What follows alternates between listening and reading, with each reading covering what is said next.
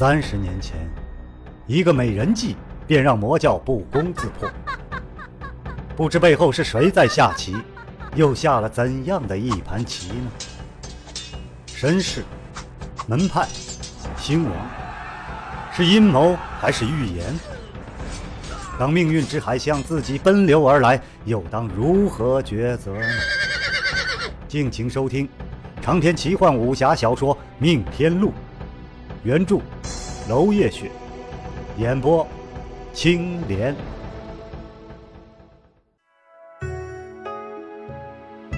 第十九章：喋血圣才。萧令海在半江亭翘首以待。约定的时间早已经过去了，他忍不住担心起弟弟，但是他不会离开这儿半步的，因为他相信弟弟。而萧建成也确实急急忙忙地奔了回来。萧令海笑着就迎了上去，抱住弟弟：“发生什么事儿了？”弟弟一身是伤，飘逸的长发断了一大半儿，似乎还是自己的沧浪剑烧掉的。常挂在嘴上的轻狂笑意也消失于无形，仿佛一下子凝重成熟了许多。萧建成不好意思，哎呀，遇到了魔教的拓跋明法，一败涂地呀，大哥。他此前闯荡江湖数年，从没有过败绩，更别说沧浪剑了，见过随侯尺的都没几个人。不少人还以为他是不用兵器的，而这次藏招全出，还是惨败，少不得心里受挫。而且剑上功夫不如人也就罢了，连心都乱了。这一路上瞥见红衣女子，他就忍不住望过去。虽然明知道谢红衣已经换成了青衣，而且还被他甩在了后头。好在还有哥哥，抱他一抱也就好了。管他什么破事儿，都会过去的。萧令海拍了一下萧建成，拓跋连山是武林排行前三十的人物，输给他，你没什么好丢脸的。毕竟来日方长，你还年轻。哥，你不知道我给揍的多惨。有小时候和我抢玩具的时候被揍的那么惨吗？这么比，哎呀，我的哥！哎，对了，这几天谢兰环那边有什么动静没有啊？毫无动静，看来要等今天来场大的了。打起精神来，还有一场硬仗呢。离淡湖还有一段距离，就听得一声断喝：“柳青瓷，柳氏祖训，训刘剑，能者得之。你要么比胜于我，要么……”就交出训刘剑。柳青瓷正是柳庄的庄主，本家的继承人，敢对他直呼其名毫不客气的，恐怕也只有他的堂兄柳青行了。萧令海脸色一沉，拉着萧建成狂奔了过去。两人晚到了好一阵子，完全不知道淡湖圣才现场是个什么状况了。又听到一声浑厚的男声：“堂兄，前日比武是我落败，我自承认。但是驯流剑已经不在柳庄了，我确实没有办法拿出来。”而说这话的显然是柳青瓷。哈哈，这五十年来，驯流剑一直遵循祖训，妥善保管。从没有在江湖出现过，你说他不在柳庄？哼，哈哈，笑话！整个柳庄只有你庄主一个人知道驯流剑藏在何处，请问如何能够遗失啊？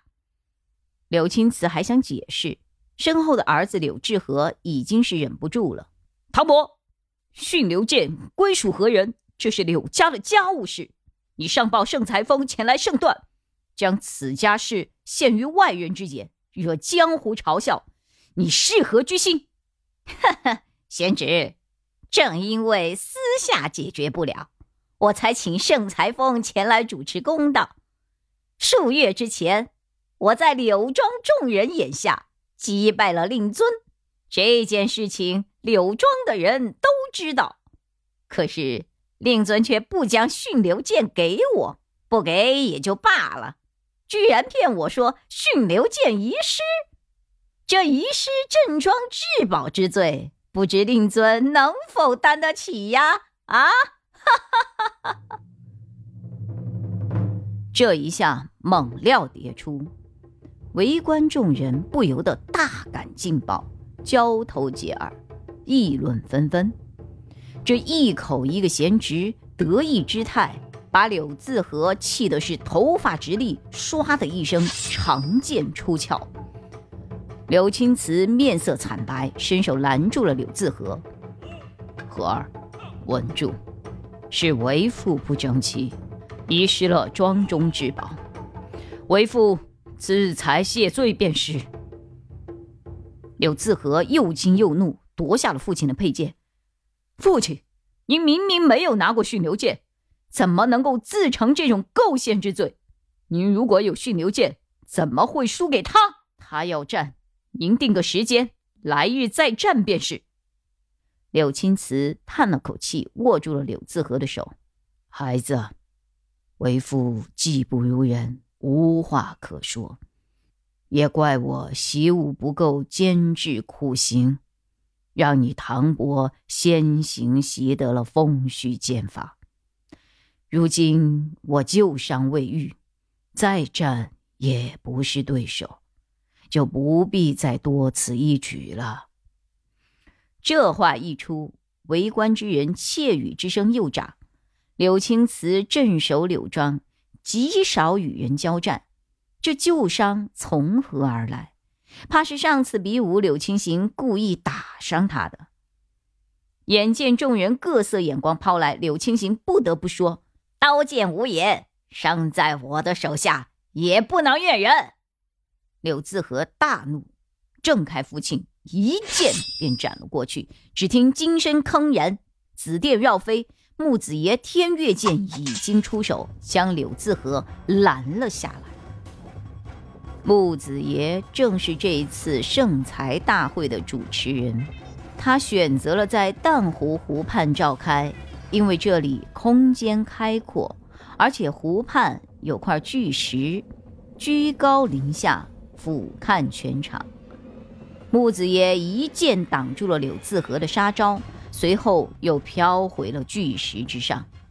天月剑已经收回了剑鞘，圣才使者在此，听候各方陈述，不得动武。木子爷的目光冷冷地扫过了全场，凛凛威风被扫到的人不由自主地闭上了嘴，场内渐渐地安静了下来。柳自和的胸口大起大伏，显然内心交战正酣，良久黯然垂下了剑尖。见场面已经控制下来，木子爷高高举起了手中的圣裁令，朗声道：“圣裁使者木子爷代行圣裁令，当事双方接受圣裁使者的询问，不得欺瞒，除回答圣裁使者的提问，不得擅自开口。”围观众人不得插话，犯令者惩。环绕着一圈火焰的圣裁令，在他的手中光芒四射，令人不敢直视。武功低微的寻常江湖客更是一动也不敢动，场上只有冷风拂过。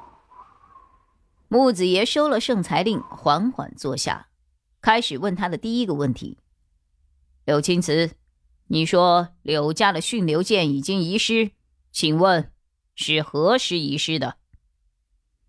江湖晚辈对武林奇素是不能直呼其名的，但是圣才使者例外，对圣才大会上所有人，他都是可以直呼其名的，因为这是圣才峰的特权。